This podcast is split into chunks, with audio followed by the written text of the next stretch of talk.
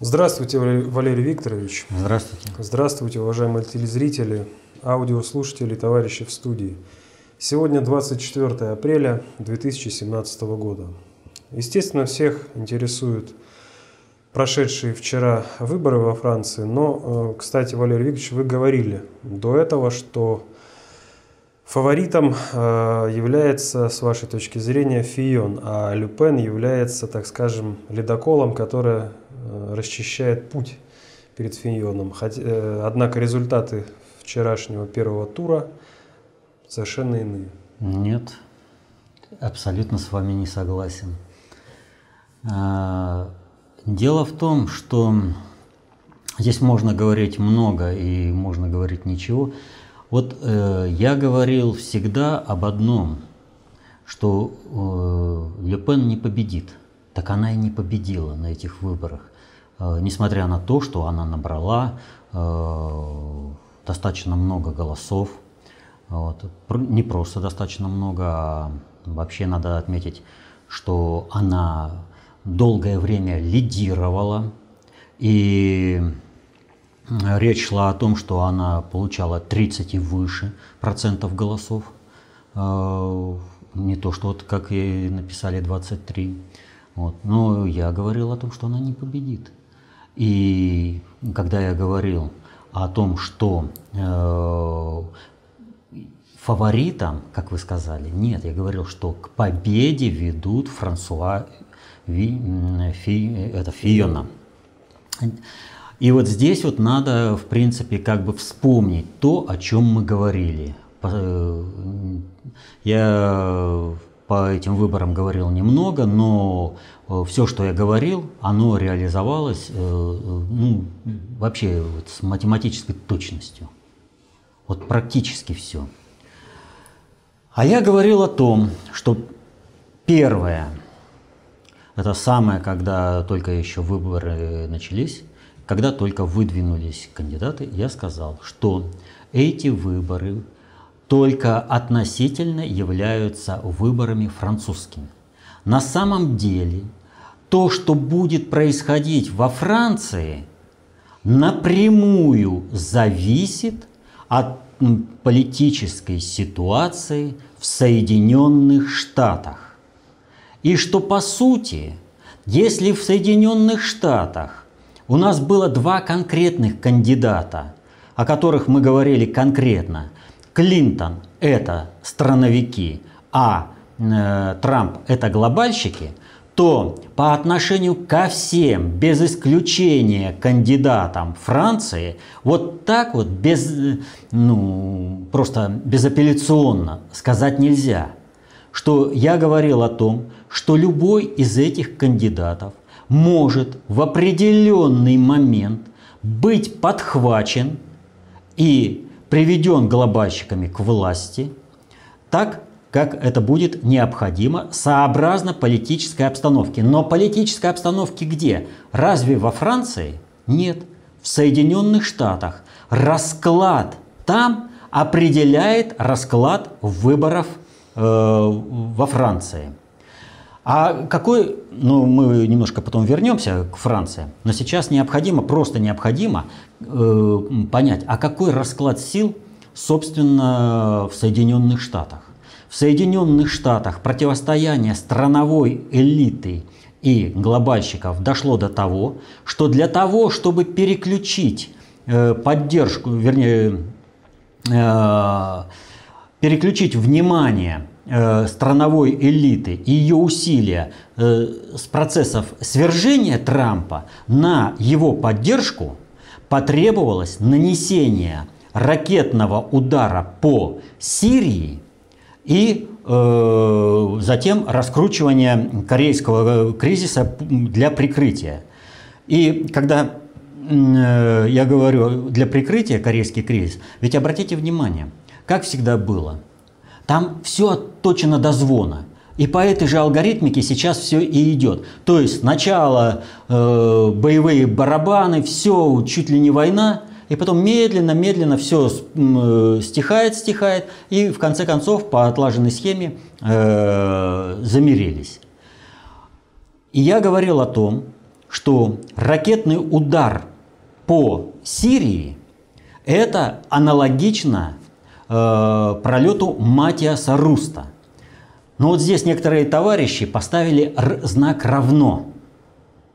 А в данной ситуации мы говорим о методологии снять это, разработки технологии, как э, ликвидировать противостояние. И технология Матиаса Руста, она отличается от технологии нанесения ракетного удара. Матиас Руст это прямое. Все население было вовлечено э, вот э, в этот спектакль. Всем показали, а вот они генералы, которые не смогли выполнить поставленную задачу, несмотря на то, что Родина дала им все. Поэтому буду их убирать. И народ их поддержал. Но разве такая ситуация в Соединенных Штатах? Нет. Трамп говорит, э, и мы выполнили задачу, молодцы, здорово все, на публику-то полная поддержка, толпа же его поддерживает. Как он в этих условиях будет убирать генералов публично? Но я же говорил о чем? Что убирать генералов публично он не будет. Между собой они знают результаты этого удара. Они прекрасно, они могут говорить, что там 58 ракет долетело, 57 ракет долетело.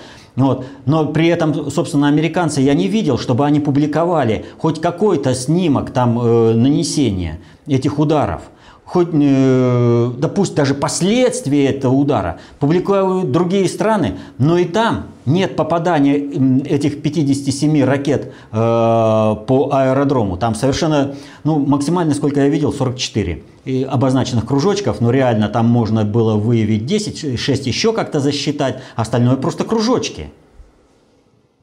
Вот.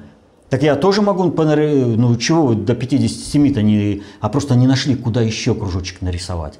Так вот, суть-то заключается в следующем. Нужно было поставить управление перед фактом. Вы требуете конфронтации со всем миром. Вы требуете конфронтации с Россией. Вы требуете продолжения быть мировым жандармом. Вы видите последствия мы готовы к продолжению вот этой политики? Нет. Это толпе мы можем втирать сколько угодно, что э, Америка великая. А я вам говорю, Америку надо снова сделать великой, чтобы мы были такими. А значит, те, кто сейчас является э, поджигателями войны, я их убираю. Они мешают нам возрождать армию, поскольку ее, ресурсы ее тратят вот на такие вот пустопорожние удары, вот, э, конфронтации внешнеполитические. Зачем они нам нужны? Нам армию надо поднимать, нам финансирование увеличивать, научно-исследовательские работы проводить, э, технику, то есть э, огромное количество работы по возрождению армии. Нам не до этого сейчас, чтобы со всем миром-то бодаться. Поэтому все поддержат увеличение финансирования, а те, которые бодаться требуют, да, но ну, мы уже получили. Россия не сморгнула. Она в 2013 году не сморгнула, когда пустили баллистические ракеты. Они не долетели. Мы Израиль вынуждены были э, подключить. И сейчас это, Путин не Медведев. Он страну перед нами не положит. Да даже и не Путин. Мир изменился. Не хватает сил. Значит, надо как-то закукливаться. И поэтому будем убирать тех генералов, которые этого не понимают. Нужно было создать внутри генералитета определенные настроения для того, чтобы провести чистки. Вот в чем технология. То есть Матиас Руст в данном случае это э, создание ситуации, при которой можно провести кадровые чистки. Вот где, а не то, что здесь э, аналогично.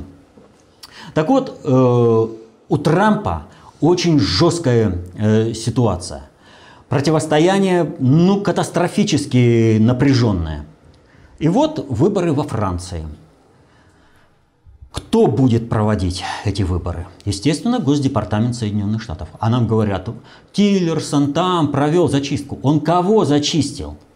Он верха зачистил. И то эти верха пришли на конкретный аппарат. Помните, что произошло с Тиллерсоном э, на первой встрече с Лавровым? Ему не дали сказать слово на камеры. Ему не заказали гостиницу, когда он э, на G20 э, этих министров приехал. Понимаете? Ему аппарат показывал, кто есть кто. Так вот, каждый из руководителей, которых назначил Тиллерсон вместо уволенных, он столкнулся с этим аппаратом.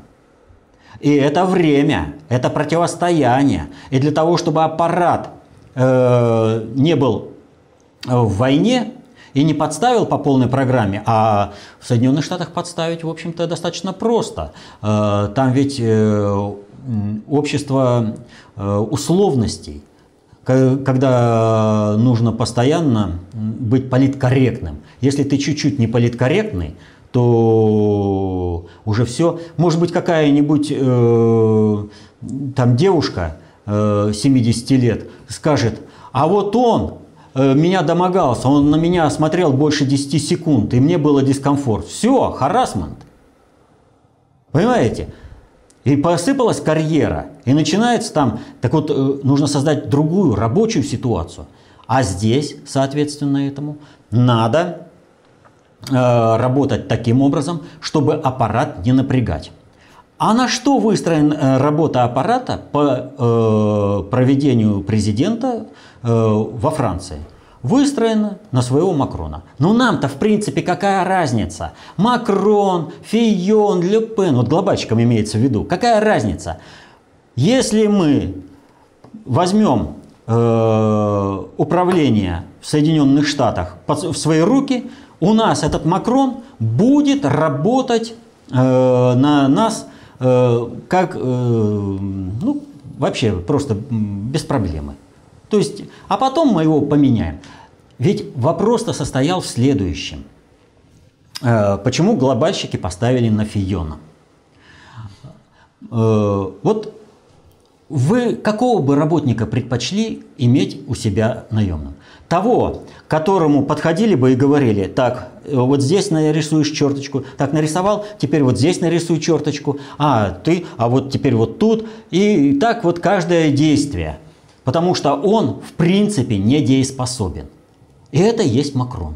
То есть э, он абсолютно недееспособен и все. А есть другой. Ты ставишь задачу примерный объем работы, он подходит к этому и решает без э, твоего внешнего вмешательства, а потом докладывает, вот эта работа сделана, ты проверяешь качество и говоришь, ну здесь ты немножко накосячил, здесь ты молодец, все. Это фион, то есть он самый профессиональный кандидат в президенты в плане управления. И глобальщикам нужен был Фион.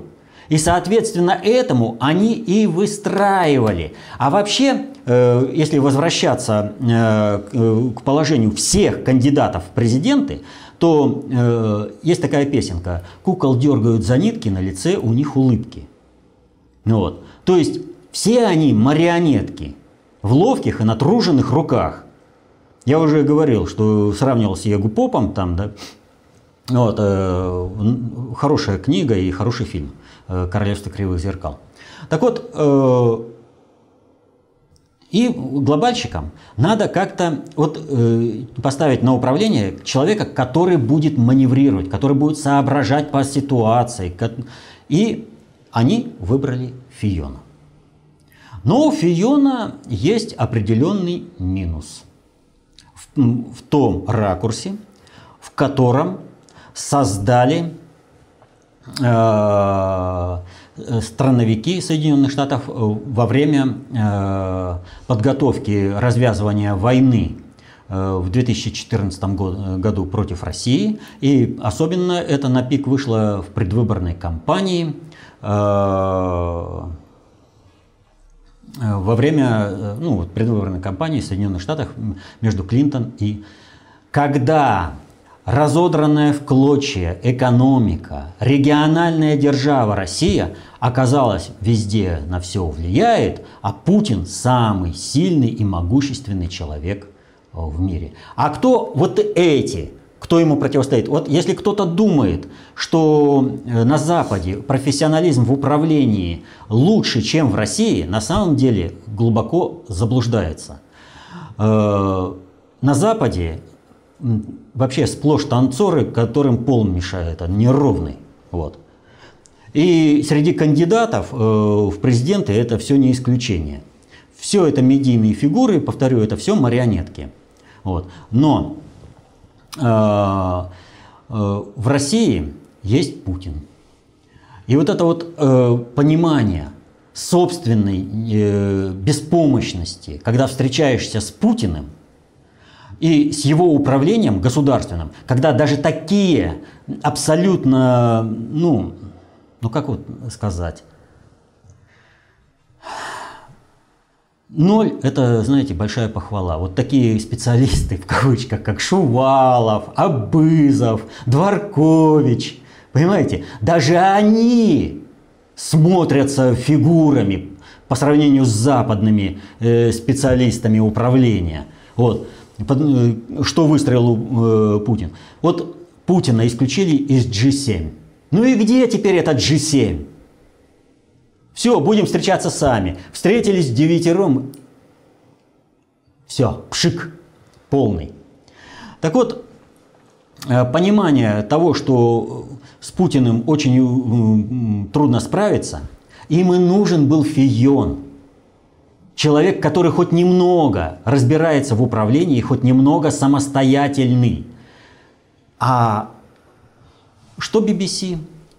Э, как отреагировала, да и все, в общем-то, западные, да и наши либералистич, либералистические эти самые издания, э, как отреагировали? Во Франции кандидатом в президенты стал друг Путина. Ну как же, они же подружились, пока были премьер-министрами. Вот.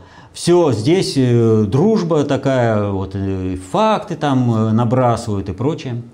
И тут же, прям сразу, понимая, что со стороны э, вот этой страновой элиты США это очень серьезный, очень серьезный, э, так скажем, недостаток, и понимая, что именно сюда будут бить, когда э, будут его останавливать, был сразу же запущен противовес.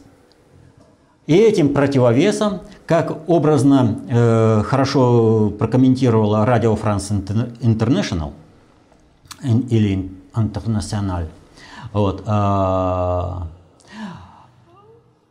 друг Путина против подруги Путина. То есть изначально, прям сразу же выставили э, дилемму. То есть кто бы ни выиграл на этих выборах, все равно выиграет Путин. Но если выигрывает Ле Пен, Путин выигрывает безоговорочно. И здесь включается сценарий прикрытия. То есть, если Фион опирается на французские ресурсы, то у Ле Пен нет других ресурсов, кроме заемных средств от российских банков. Это не важно, что они включены в мировую кредитно-финансовую систему, и по, они только по названиям российские. А на самом деле они уже давно э, тамошние, что называется. Если э, Фион получает благословение от э, всей элиты управленческой, экономической Запада, то Э, Ле Пен приезжает в Россию и получает благословение быть президентом от Государственной Думы России, и ее лично встреча... Э, с ней лично встречается президент Путин. То есть ей создается такое, вот, о чем э, при э, атаке на Трампа э, Клинтон даже не могла мечтать. Там один э, Жириновский суетился, создавал э, имидж э, русского агента Трампу. А здесь, понимаете, институт, Государственная Дума, она выступает в Государственной Думе, там к ней э, все практически целая серия депутатов обращается к ней как к будущему президенту Франции. И под это встречается с Путиным, ну, все. Вот она приехала. И когда я вот э, рассказывал об этом и говорил, что все готово к тому, чтобы запустить вот этот механизм прикрытия по Люпен. Но приехала она, и что? И все. Средства массовой информации об этом промолчали. Российские. Западные. В смысле, вернулась обратно? Она вернулась туда. Казалось бы, все, сейчас ее нужно мочить, ее топить, весь электорат перетечет к Фиону, а средства массовой информации, как в, это самое, воды в рот набрали. Молчок. О чем это говорит? А это говорит о том, что нерешенные проблемы взаимоотношения страновой элиты США с глобальной не смогли обеспечить состояние, вернее, такую возможность Фиону, чтобы использовать э, его потенциал для прорыва к э, должности президента э, Франции. Но Мало того, что как бы средства массовой информации молчат, но и ситуация, в общем-то, начала понемножку разруливаться. Вот к нему, по сути, ведь э, очень ложовый такой этот, э, как сказать, э, предлог. Жена была оформлена как помощница и получала деньги. Но по сути, по сути, если вот не по букве там закона, а по букве закона, кстати, он ничего не нарушил на тот момент – когда он ее оформлял. Потому что по сути, вот если рассматривать ситуацию, то жена любого э, политика, она в принципе его помощница по жизни. И если она плохая жена, то он не сможет быть политиком, она не обеспечит ему тыл, она не сможет продвижение ему обеспечить. Но для того, чтобы она не разрывалась между работой и обеспечением работоспособности э, своего мужа, было бы целесообразно э, платить ей просто по факту того, что она является жена, ставку помощника э, вот этого политика. Вот. Было бы, ну, повторю, если плохая жена, он не сможет быть политиком. Это защита вот вообще полная. Пока работает на интересы страны и пока он хороший политик, политический деятель, она будет получать зарплату, потому что она обеспечила его работоспособность, его нормальное моральное нравственное состояние. Она его двигает, понимаете, у него надежный тыл. Как только она перестает эту функцию выполнять, все, он просто начинает сбоить. Но это как бы такое отвлечение. Но э, все понемножку стало затухать, все как бы стало разруливаться, и он начал снова набирать очки. Вообще с Фионом все аналитики э, были э, как бы в растерянности. Вроде бы казалось, вот, его уже совсем утопили. И э, в данной ситуации вот надо напомнить такую штуку. Когда, э, что произошло, когда возбудили уголовное дело по нему? Ведь он, зная, какие силы стоят за ним, он был слишком уверен и самоуверен, что он допустил ошибку. Он публично сказал всем, что если против него будет возбуждено уголовное дело, то он снимет свою кандидатуру в, э, в кандидаты президента. Ага, кто ж тебе позволит?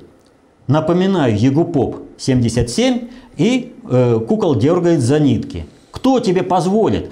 Такие э, глобальные сценарии, когда выводят, подбирают и двигают, вот, и ты хочешь спрыгнуть с поезда, естественно, ему никто не позволил.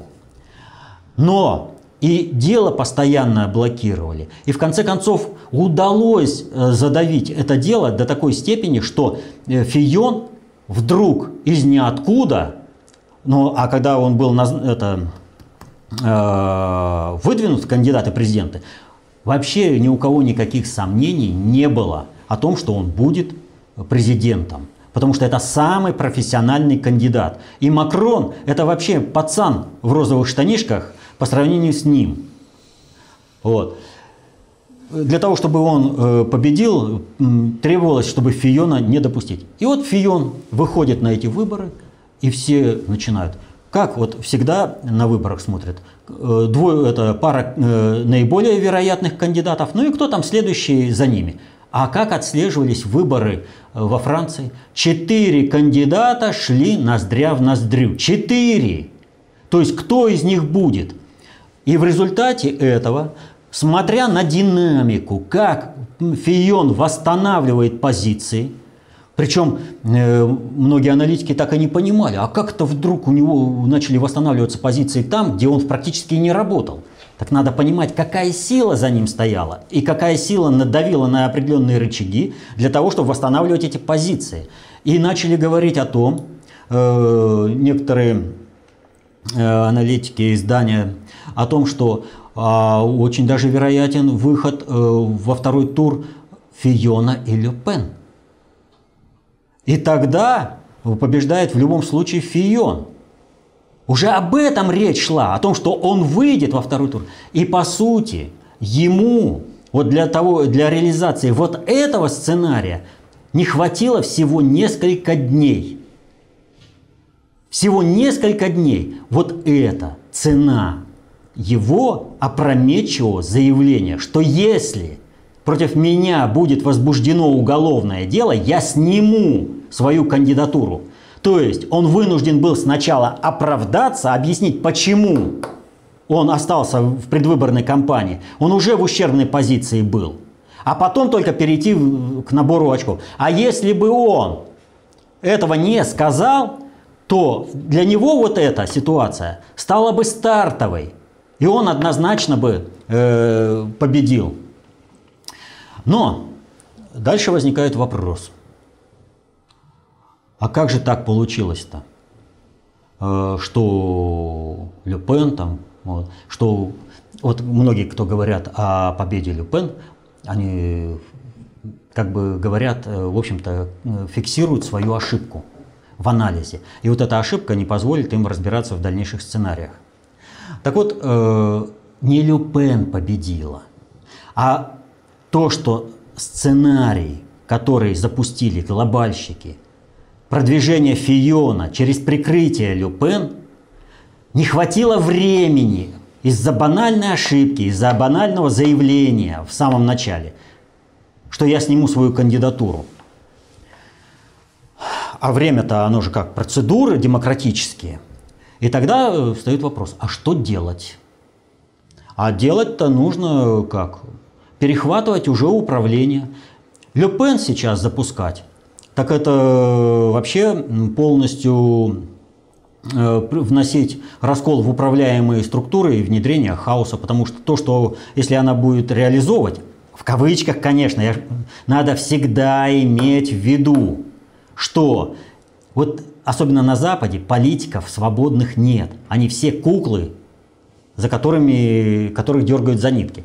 Но в данной ситуации, понимаете, слово не воробей. За каждым э, политиком есть э, определенное реноме, под которое формируется информационное поле и которое поддерживается э, вот этой энергией общественных масс. То есть они ждут определенного. Если нет, то наступает сбой в управлении. То есть сейчас нужно сделать так, чтобы то, что Ле Пен говорит, не реализовалось. Но ведь суть-то э, прикрытия ледокола была чего? Она выступает с экстремистских позиций, радикальных. О тех же вещах говорит Фион, но он говорит политкорректно, приемлемо для всего общества. И если общество э, его выбирают, то э, даже электорат Ле Пен он, в общем-то, будет лоялен к Фиону.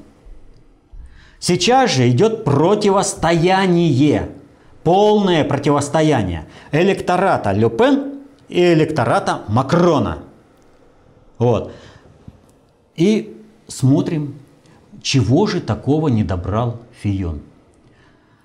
А первые сообщения, которые пошли о выборах они стали свидетельствовать о том, что Ле Пен побеждает везде. Она побеждает везде. Я говорю по многим э, этим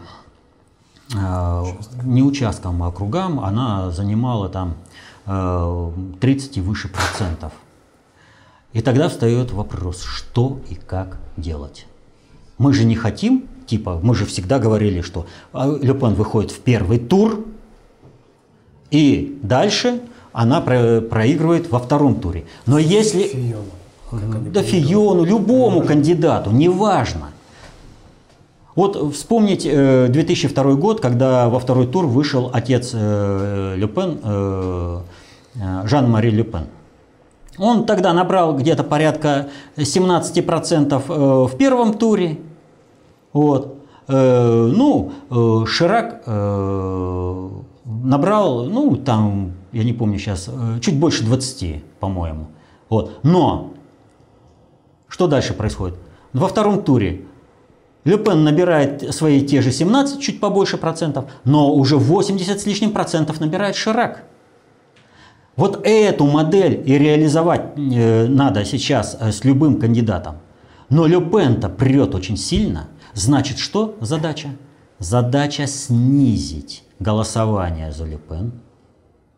А механизмы такие есть, когда у нас говорят там про Чурова, да, это, Э, так у нас э, Чуров э, даже в учениках, не то что в подмастерьях не ходил у тех мастеров, которые там занимаются подсчетами.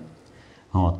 Ведь о том, что во Франции есть лишние кандидаты, Э, вернее, эти, лишние избиратели на участках, а и плюс еще есть возможность манипулирования голосованием по почте, там, да там еще масса всяких вариантов, вот, позволяет э, дать результат такой, чтобы...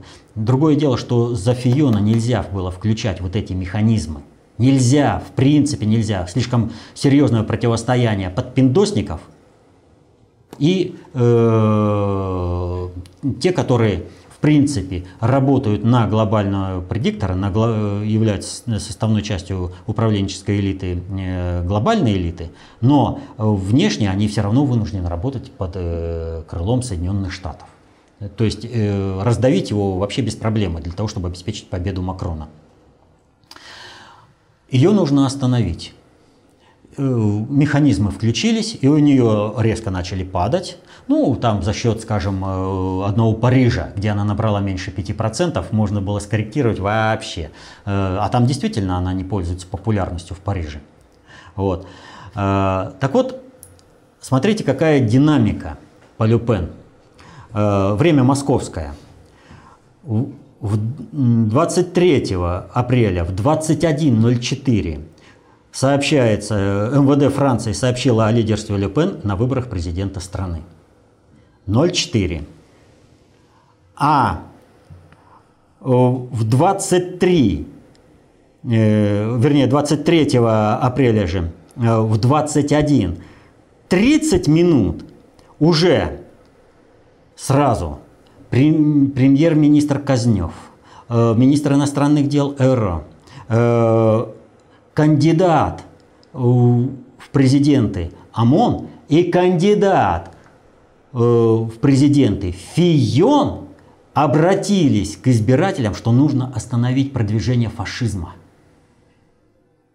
Что надо голосовать за Макрона, а не за Люпен.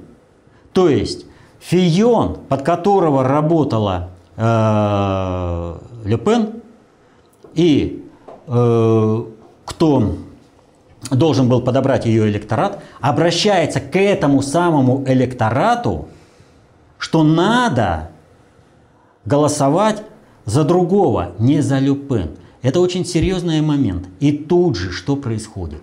Тут же начинается собирать кто-то у Бастилии, на площади Бастилии имеется в виду, э, толпу и начинаются беспорядки по Франции. Нам не нужен ни Макрон, нам не нужна Люпен. Это сигнал от этого никто обоим кандидатам, обоим, э, как сказать, силам, которые стоят. А эти силы, в общем-то, такие. Страновая элита э, Франции – страновая элита Соединенных Штатов. Макрон, он нам не нужен, но нам не нужны и Люпен. Давайте договариваться. С глобальщиками имеется в виду. А Люпен, у нее вариантов нет. Как сейчас работать на то, чтобы реализовался план глобального управления. Но мы тут же ставим штрих, сносочку. Это будет реализовано в том или ином, с тем или иным качеством в зависимости от разрешения внутриполитической ситуации взаимоотношения страновой элиты США и глобальной элиты внутри США. Там ключи от выборов. Не во Франции. Во Франции толпу гоняют как надо. Но то, что не дали Фиону выйти, он просто э, по времени не успел. Он бы вз... здесь все равно глобальщики бы переиграли. И нельзя говорить о победе Люпен, не видя связку Фиона Люпен и как э, Люпен работала ледоколом. Просто то, что сейчас корабль, который она должна была привести в порт, оказался все-таки э, на удалении от этого порта в то время, когда нужно финишировать этой гонки. Поэтому сам ледокол и дошел. Вот какая ситуация во Франции, а не то, что нам рассказывают по телевизору. И вот здесь,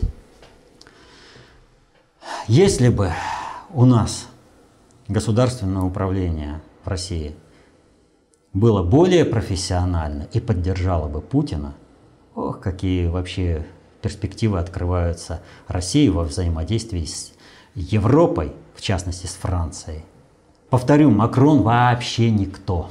Просто никто, ему нужно указывать каждое действие. Это с точки зрения страновой элиты США идеальный кандидат. А вот тот, который позволяет себе мыслить, они он нахлебались с Меркель. Поэтому они не хотят больше э, людей, которые позволяют себе мыслить. Ну, вы все время говорите о противостоянии глобальных э, и страновых элит – а что с этой точки зрения означает наезд на Шона Спейсера? А, который США? был э, на прошлой неделе, э, ну, шумел очень сильно, да. Вот, в принципе, казалось бы, ну что сказал он? Асад, которого обвиняют в том, что он бомбит собственное население Э, это, химическими, травится, да, травится, собственно, население химоружием, бомбит химическими бомбами, снарядами там обстреливает. Вот это отравленное Асадом население э, в благодарность за это э, почему-то поддерживает его и сражается с ИГИЛом. А он почему-то не применяет химическое оружие против ИГИЛ. Вот. Э, на что он сам спросил, говорит, вообще-то, ну а почему тогда я не применяю против своих конкретных противников, а вот те, кто меня поддерживает, почему-то я их травлю. Так вот, э, суть-то в чем? Вот Асада обвиняют в том, что он применяет свое оружие, э, вот это химическое оружие против мирного населения, своего. Ну, такую вот мысль вбивают в головы Европейского, американского обывателя. Да, европейского, американского обывателя. Вот. И на этом фоне, естественно, его нужно демонизировать. А кто демонизирует, это, демониз... чья личность демонизирована больше, чем кто-либо пока что? Это Гитлер. С Гитлером все сравнивают. Почему Гитлер? Потому что Холокост сделал, евреев травил. Вот. Ну и он, естественно, и говорит, Асад хуже Гитлера. И все так раз и поднялись. А, а почему хуже Гитлера? Даже Гитлер свое собственное население э, химическим оружием не убивал. Но разве он бомбил свои города? Не бомбил. Не обстреливал же их химическими снарядами? Не обстреливал. Что он такого сказал? Ничего, он сказал как бы в рамках. Чего поднялись? А что он забыл там, что в концлагерях? Да он не об этом говорил-то. Речь-то уже, вы, ребятки, передергиваете. И у меня встал вопрос – а чего это они вдруг так передернули, да так завопили, да так заорали, что требуют его немедленно уволить. А дело вот в чем. Он в этот день проводил брифинг, и на этом брифинге он говорил достаточно много. Вот. И минут за 20 до вот этого сравнения Асада с э, Гитлером, он сказал то, что ему вообще не следовало говорить. Вот э, вообще э, карьера любого политика, она держится на его языке. Вот э, надо соображать, где и что ты можешь сказать. А он на этом брифинге сказал то, что средства массовой информации вообще проигнорировали. И, ну, зачем, какой интерес-то знать э, вообще обывателю э, о той фразе, что он сказал? А он сказал, что Северная Корея не пред... что нет никаких доказательств того, что Северная Корея хоть в какой-то мере представляет угрозу, ядерную угрозу для США. Опа-на! Мужик, а ты чего говоришь-то? У нас там, понимаешь, мы заявляем, что э, вон э, э, три Э, авианосцы туда идут, чтобы разобраться с Северной Кореей, что война тут на носу, а ты говоришь, что ничего. А ради чего тогда все это? Он следом за тобой, даже Трамп выступил, что мы целую армаду отправили туда кораблей. Так вот, шум, связанный вот с этим якобы антисемитизмом, за который он извинялся, Шон Спейсер, э, перед всеми, он связан с тем, что он проболтался. Он сказал то, что толпе знать нельзя, что нет никакой, что все это шумиха, что это спектакль на публику, вся это коре... все это корейское обострение. Вот э, так рушится карьера. И я не знаю, как Шон Спейсер э, вообще сможет свою карьеру выправить. И выправит ли. Вот. То есть все возможно, но, э, в общем-то, наезд очень серьезный. И вполне возможно, что его под благовидным предлогом уберут. Но вполне возможно и другое, что за одного битого двух небитых дают. Что раз он осознал и понял, он на таком крючке, он будет работать нормально. Вот. А на прикрытие его брошен, кинулся сам Трамп. И потом надо понимать простую вещь, что Трамп заинтересован э, сохранить э, Спейсера по одной простой причине. У него очень мало своих людей в государственном управлении. Он должен работать с людьми, которым он может доверять. А человек, говорю, который проговорился, вот, э, ну это же никому стало неизвестно. Ну, подумайте, там э, это самое, репортер CNN выложил в Твиттере э, его фразу. Ну так это же так ушло и все, никто, э, средства массовой информации в наших же руках, все затерли. Вот. Поэтому, когда, э, вот вообще масса свидетельств о том, что это просто спектакль вокруг Кореи. Просто спектакль. Но как, вы представляете, что было бы в обществе, если бы средства массовой информации вот эту фразу сообщили Шона Спейсера? То есть он провинился очень сильно, и я говорю, я не знаю, э, как, какой там расклад и как он э, э, из этого положения выйдет, с какими потерями. Во всяком случае, он уже извинился за свой антисемитизм, которого как бы и не было изначально – в его выступлении. Вот. вот так творится глобальная политика. Когда надо прикрыть что-то, поднимается шумиха по другому поводу, и все. А память толпы сегодня плюс-минус две недели? Да, толпа – это собрание людей, живущих по преданию, рассуждающих по авторитету. Историческая память толпы – настоящая плюс-минус две недели. И если этой толпе еще ничего и не сообщили, то это вообще управляемое стадо. Ну, кстати, вот еще к событиям в США. 20 апреля Рекс Тиллерсон обвинил Иран в спонсировании терроризма.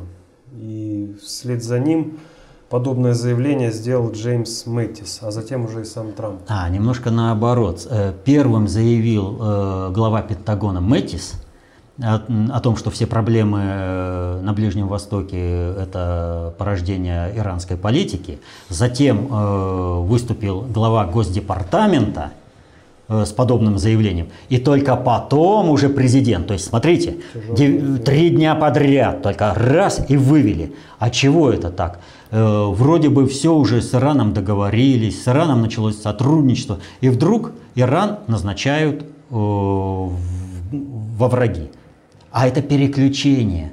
То есть нельзя двигаться дальше, если у тебя не будет врага. Назначать Россию во враги, так с Россией надо дружить и использовать ее ресурсы э, для решения внутри политических задач э, в Соединенных Штатах. А как, если Россию мы опять объявим во враги, ну, Россия будет э, строить свою политику и дальше продолжать влиять на все выборы, и хакеры там и прочее. Вот. Вы поймите вот простую вещь. Санкции, они, в общем-то, всегда, э, вот к таким странам, как Иран, Россия, они всегда благотворны. Вот Иран под санкциями, не имея возможности работать с внешним миром, он чем занялся? Инфраструктурными проектами. Он поднимал Иран. Россия под санкциями чем занимается? То же самое, инфраструктурными проектами. Мы поднимаем свою экономику. Поэтому э, грозить э, санкциями тому же Ирану, ну, бесполезно. Но к нужному моменту Иран, создав у себя все инфраструктурные проекты, он будет готов к доминирующей роли управленца в регионе. То есть расклад Иран-Китай будет работать. Иран к этому будет полностью готов. Он свою страну перестроил. То, чего сейчас делает Китай. Китай сейчас закрывает вредные производства, занимается инфраструктурными проектами, дороги строит, железные дороги, мосты там, э, строит э, сферу быта, вот, улучшает экологию. Э, причем часть э, вредных производств переносится в Северную Корею. Очень интересный момент. Вот. Когда нам говорят, что э, Китай там отказывается от какого-то производства. Вот. Так что э, нужен враг. И этим врагом выбрали Иран. Ну ладно, побудь еще немножко врагом, э, свои проекты доведешь, э, все равно так или иначе. Ну, что такое ядерная сделка? Там э, целое сообщество международное участвовало. А Соединенные Штаты решить не могут в одночасье ничего. То есть у тебя все будет продолжаться. Вот, э, все взаимодействие с миром, то, которое тебе нужно. Технологические, э, там, скажем, новинки будешь получать, будешь сотрудничать э, с теми, с кем надо. Вот э, с Россией мы вообще тебе запретить не можем сотрудничать. Будешь получать самолеты. Россия будет развивать свое а- авиастроение. Не какие-то там суперджеты делать, а нормальные самолеты. Туполев, Ильюшин. Следующий вопрос от Дмитрия возвращает нас к теме прошлого выпуска. Валерий Викторович, раскрыт теракт против Дортмундской Боруссии. Оказывается, это не исламисты, а русский немец, который хотел сорвать куш, куш на биржах. И Зюддойче опять одна из первых подхватила эту новость. Что это за такой маневр? Ну, э, а что значит не исламисты? Э, это вот как? Э, идет по Берлину Штирлиц, за ним тащится парашют, он идет в Буденовке там, э, с орденом Красного Знамени на груди, и ничто в нем не выдавало русского разведчика. Это что, исламисты это вот э, какие-нибудь бородачи в чалмах там и прочее? Вот. Да нет, конечно. Э, повторю то, что я говорил не- уже неоднократно. Нет никакого международного терроризма. Есть терроризм, который используется при проведении внешней и надгосударственной политики. Но осуществляют его спецслужбы разных стран, в том числе и спецслужбы э, той же Германии. Поэтому кто реально взорвал э, какую-то там э, бомбу, кто реально стрелял в каком-нибудь торговом центре, это одно. А вот кого конкретно предъявят, это совсем другое, в соответствии с теми целями, которые имеют перед собой управление. И поэтому, когда нужно было показать западным элитам, то, что и, ИГИЛ же создан спецслужбами США, это их иррегулярная армия. Что вот смотрите, вы осудили Соединенные Штаты за ракетный удар, э, Швеция, да? Теракт. Вы там немножко только сказали, ну у вас немножко другой теракт, но теракт, это все ИГИЛ. Вот давайте-ка выстраивайте взаимоотношения с Соединенными Штатами. И все элиты европейские, у, нам это не подходит, чтобы нас вот так Соединенные Штаты мордовали, когда хотели. Мы бы хотели обладать определенным суверенитетом и самостоятельностью. Значит, нам надо отстраиваться от Соединенных Штатов. А вот когда вот это дело было выстроено, когда с этими людьми договорились, возникает другая ситуация. И мы снова возвращаемся к чему? К выборам э, во Франции. То есть к противостоянию страновой элиты и глобальной элиты в США, которые имеют своим, э, свою проекцию этого противостояния на Францию. А что такое Германия? А в Германии тоже в этом году выборы. И тоже противостояние между страновой элитой США и глобальной элитой США. Сначала страновой элите США говорят, а, ИГИЛ и у вас противостояние. Потом страновая элита США э, идет на определенное сотрудничество по Германии. Ну ладно, он, пусть он там хотел на бирже поиграть, мы спишем без проблемы, договорились. Но если что, помните, всегда окажется, что он играл на бирже для того, чтобы финансировать ИГИЛ, потому что он член ИГИЛ. Всегда есть козырный туз в рукаве. С кем взялись э, играть-то страновые элиты? И Süddeutsche Zeitung, естественно, отрабатывает каждый шаг, показывает, куда двигаться. Нина Решетникова просит прокомментировать ситуацию в Турции после проведения там референдума. Ну а что? Нормальная ситуация в Турции. Вот когда по Брекситу шел, э, шла речь, то есть, помните, Брексит готовился в рамках разрушения европейского пространства, построения на, них, на этом европейском пространстве новых государств, образования новых народов и новых языков. Но об этом в 2011 году в Лондоне прямо говорил Обама. Что все это будет в Европе. Под это дело готовился Брексит. Но поскольку э, фактор России, фазовый сдвиг, не успевают, надо э, Европу стабилизировать, то, э, ну а Брексит-то запущен, Народные, там же не выключишь просто так. Целые механизмы, партии, люди-то работают инерционно. инерционно. Человек не вкл-выкл, его просто так не переключишь. Значит, нужно что сделать? Нужно э, этот Брексит не допустить другими способами. Ну, выходят, смотрят процент победы, ну просто не тот. 51%, ну, ну что такое? Это получить раздрай в обществе и нереализацию собственных проектов. Значит, что нужно сделать? Нужно эту победу отдать противнику.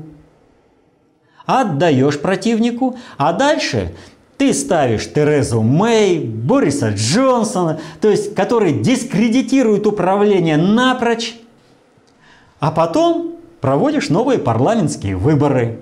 Ну, нормальный э, ход. Вот, который, кстати, просматривался-то изначально, о чем мы постоянно говорили, вот, э, когда касались э, по Брекситу, что, ну, вспомните, ну, 100 дней, ну, ну разложите на другую алгоритмику, вернее, на другие временные интервалы-то, 100 э, дней Бонапарта по созданию Бельгии. Вот. Ну и дальше получается следующая вещь. Смотрим, что происходит у этого Эрдогана.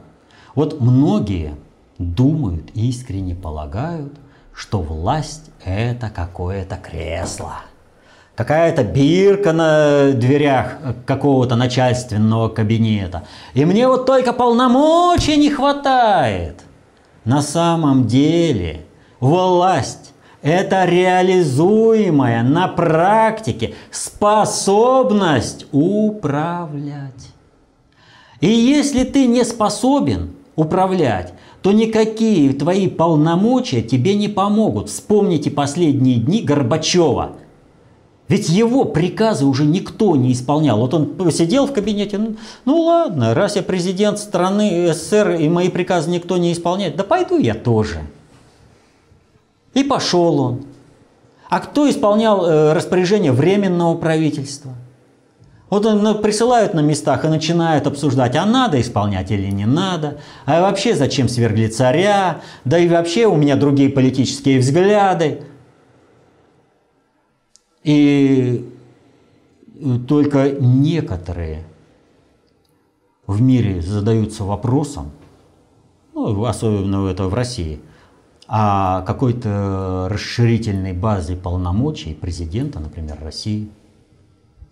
Путин всемогущ. А как? Да хватает, в принципе, вот этой э, законодательной базы для осуществления его управления. Как Сталин стал всемогущим? Тоже. Ленин получил самую высшую должность в стране. Он стал председателем Совета министров. Ну, э, народных комиссаров имеется в виду. А Сталину? А Сталину техническую должность э, секретаря в партии дали, генерального. Сиди там партией занимайся, это вообще, мы партия победившая, мы тут всем управляем. И вот приезжает э, какой-нибудь из губкома, э, руководитель губернии. Он приезжает к Ленину, говорит, у нас проблемы такие, такие, такие. Ну, я условно говорю, там э, после Ленина Рыков там и прочее. Вот. У нас проблемы вот такие. Получает определенные советы. Потом уже на, на бегу, ой, я же по партии не отчитался, надо вот там забросить бумаги, поставить штампики и все. Прибегает к Сталину, ты что такой запаленный? Да у меня вот то, то, то. Так ты вот так, вот так-то сделай. М-м, приезжает, ё получилось. Потом, да что эти уже, там я сейчас э, здесь, а пойду со Сталиным тоже поговорю. Побольше времени, а потом, да что я в правительство-то пойду? Я вон пойду к Сталину, с ним посоветуюсь, как сделать. Вот как перетекает э, власть в руки. То есть, если ты понимаешь существо управленческих процессов и явлений, ты можешь дать э, дельный совет, то на тебя и будут ориентироваться. Вот так ориентируются на путь. А если ты этих процессов не понимаешь, то тебе хоть каких полномочий дай, ты все равно ничего не сделаешь. У полномочий у Николая II было выше крыши. Где империя? А его в святомученики. Он граждан... в мировую войну втравил страну. И гражданскую войну получили в результате его управления – так вот, я возвращаюсь э, к э, Кардагану, пояснив вот этот необходимый момент. Кстати, когда вот э, говорят о том, что ну, упреки достаточно часто слышатся, что э, говорю об одном о одном, потом переключаюсь куда-то в другое, но ведь ситуация-то какая? Вот есть само собой разумеющееся – но оно в обществе наработано другое. И для того, чтобы вы правильно меня поняли, я это само собой разумеющееся о том, о чем я говорю, должен пояснить. Это первое. Второе. Если я говорю о каком-то явлении, то я должен дать к нему определенную информационную базу для понимания. И если этой информационной базы э, средства массовой информации не создали. Но это происходит сплошь и рядом. Так вот, возвращаясь э, к Эрдогану, что мы имеем?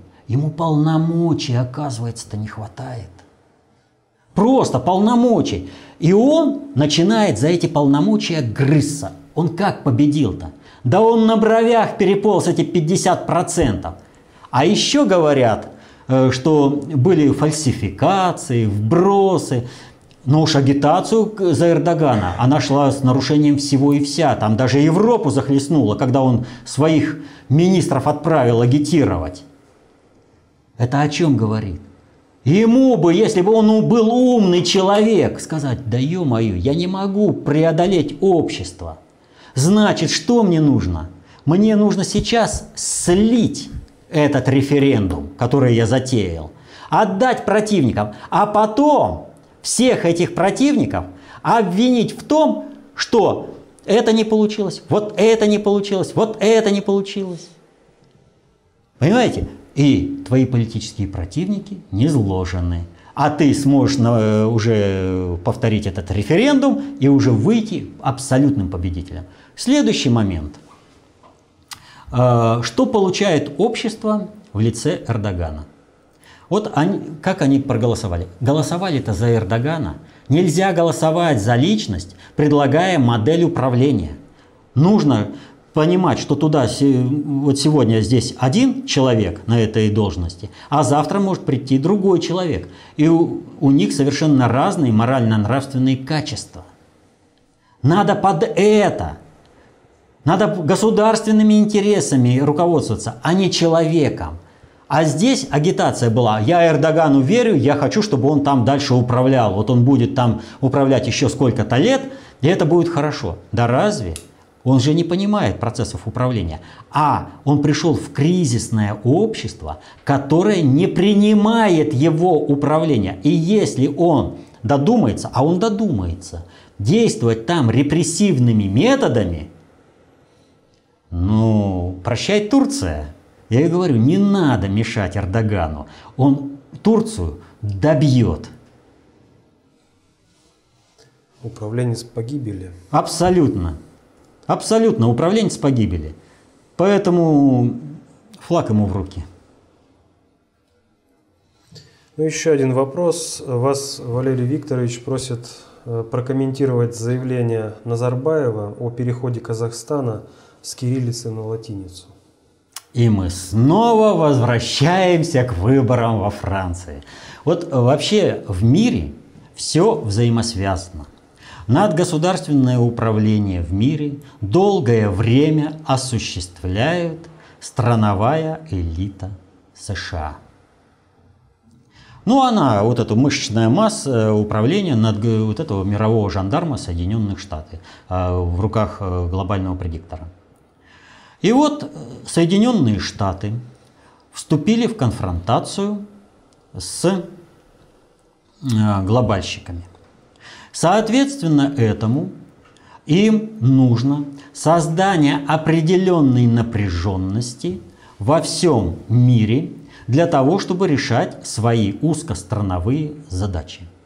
Одна из таких задач, которая решалась, глобальных задач, которая решалась руками страновой элиты, это создание великого Турана э, с центром в Астане, о чем я уже говорил, формат Астана, который еще не раз клюнет. И вот опять же, э, вот рассуждают там чисто о, о том, что принесет перевод письменности с кириллицы на латиницу э, людям. Вот. Что это вот, э, какие последствия для страны? Да нужно же смотреть, какие последствия будут глобальные. Э, что будет с определенным проектом. Перевод э, с кириллицы на латиницу – это необходимое условие для создания великого Турана. Это необходимое условие. Нужно все народы оторвать от их исторических корней. Когда говорят о том, что э, когда там была латинская письменность э, в Казахстане, ну да, 7 лет, да, вот, но надо помнить простую вещь, что ничего на этой письменности создано не было по одной простой причине, что тогда население было неграмотным, а Э, на латинице писали троцкисты, по сути это большей частью, и то грамотное население, которое было задействовано в управлении. А вот когда пошла ликвидация неграмотности, и когда э, народ стал творить культуру, то он уже писал-то на кириллице, и оторвать его, это сделать манкуртов, Иванов, не помнящих своего родства. Это задача. Как в Турции. Да, как в Турции. Была арабская письменность, Ататюрк пришел, обрезал, э, создал, э, перевел на латиницу, и все, он создал Турцию. Вот. А теперь с этой Турцией как хотят, так и крутят. Вот. Потому что от корней-то отрезаны, они не могут уже даже вот собственные, там у кого-то сохранились какие-нибудь там письма, дневники дедушек, прабабушек, а внуки, правнуки уже прочитать не могут. Вот. А, так вот, э, что нужно сделать? Перевод э, на латиницу однозначно вызовет общественный напряг в России. Надо это страновой элите? Надо.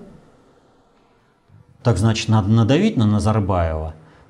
А тому зачем оранжевая революция? Ребята, да разберемся. Я всегда, я проект, э, вы же видите, я с вами никогда и не ссорился. Все, шли по пути, ну, я снова сделаю заявление. Вот. Перспектива этого заявления. А вот как разрешится мировой конфликт между страновой элитой США и глобальщиками? Вот отсюда перспектива. Не то, что там захотел сделать Назарбаев и представители этих элит. Они подпиндосники. Как им будет сказано из Вашингтона, так и сделают. Им невыгодно ни в экономической, ни в политической составляющей переводить э, письменность э, с кириллицы на латиницу. Но если это нужно будет хозяину в Вашингтоне, Бай сказал, надо делать. И неважно, какие издержки. А если Бай не скажет, ну так нам выгодно так работать. Будет собственный интерес, свой страновой интерес. Даже если они подпиндосники, они все равно будут ориентироваться на свою страну, на Казахстан, на Киргизию. Э, в данном случае имеется в виду еще одно предложение э, там депутата, тоже вякнул, что надо бы перевести э, на латинский. Вот. Они забудут про это, потому что у них другой интерес в своей стране. Да, им плевать на этот собственный интерес. Им бы Баю услужить, но Баю не до них будет, если... Так что вот такая ситуация. Это просто, чтобы разрядить обстановку и... Ребят, вы разберитесь там дальше. Мы понимаем, что везде напряг. Везде. Вы вон там и Афганистан отбомбили, и вокруг Кореи создаете напряг. То есть вам и с Ираном ссоритесь, а нам-то это зачем? Выйдем отсюда. Вы требуете от нас? Скажем. Это последний вопрос. Вот, в принципе, я, опять же, вот, эм, здесь вот по некоторым вопросам, как бы э, укор такой, да, что вот вы говорили там по Люпен, там по прочее. Вот я по Франции рассказал, что-нибудь непонятно? По-моему, здесь я изложил достаточно целостную картину. Но пусть я ее не всю изложил, потому что можно об этом говорить много-много-много. Но ведь каждый человек может составить такую картину для себя сам. Если будет обладать определенными знаниями, знаниями концепции общественной безопасности, достаточно общей теории управления. То есть нужно становиться концептуально властными – а иначе как? Чтобы манипуляторы и ничего не понимающие аналитики с телевизора снова рассказывали и непонятно чем пугали. Сначала они, значит, рассказывают с телевизора о том, что все, там просто катастрофа, три авианосные группы идут к Корее, а потом, ребят, простите нас, это была мистификация. Вот. И мы вот на это дело купились. Но как купиться, если вы можете по открытым источникам проверить, где какой авианосец и чем он занимается? Ну, сейчас это э, не скрыть, просто не скрыть. А это не профессионализм. Просто не профессионализм. Они не аналитики, кто вот формирует такие программы, кто выступает в ток-шоу. Вот. Э, тут на днях в ток-шоу Соловьева был достаточно интересный диалог. Там э, поли, этот, э, постоянно выступающий с Украины Кофтон сказал, что политическое шоу – это форма формирования общего взгляда по выработке общего противника и формированию общего взгляда по отношению к этому противнику. Что делать? А Соловьев ему говорит, не, у нас другая задача. У нас задача разобраться. И тут же язычок прикусил. Зачем говорить дебилам, Э, что они занимаются, в общем-то, анализом политической обстановки, но поскольку сами освоить не могут, они собирают противоборствующие группировки, и они в пылу. Э, осуществляют притирку разных э, целей и задач, и форм э, достижения этих целей.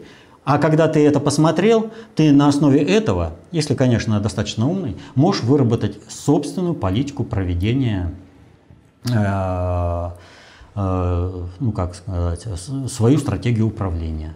Вот по достижению определенных целей, скорректировать достижение целей, изменить цель, э, что достигать, что не достигать. А самое главное, ты уже более осмысленно ориентируешься в Э, существующей реальности, когда каждая кланово-корпоративная группировка сказала собственное видение какого-либо события, то возникает уже не калейдоскоп при правильном подходе, а мозаика.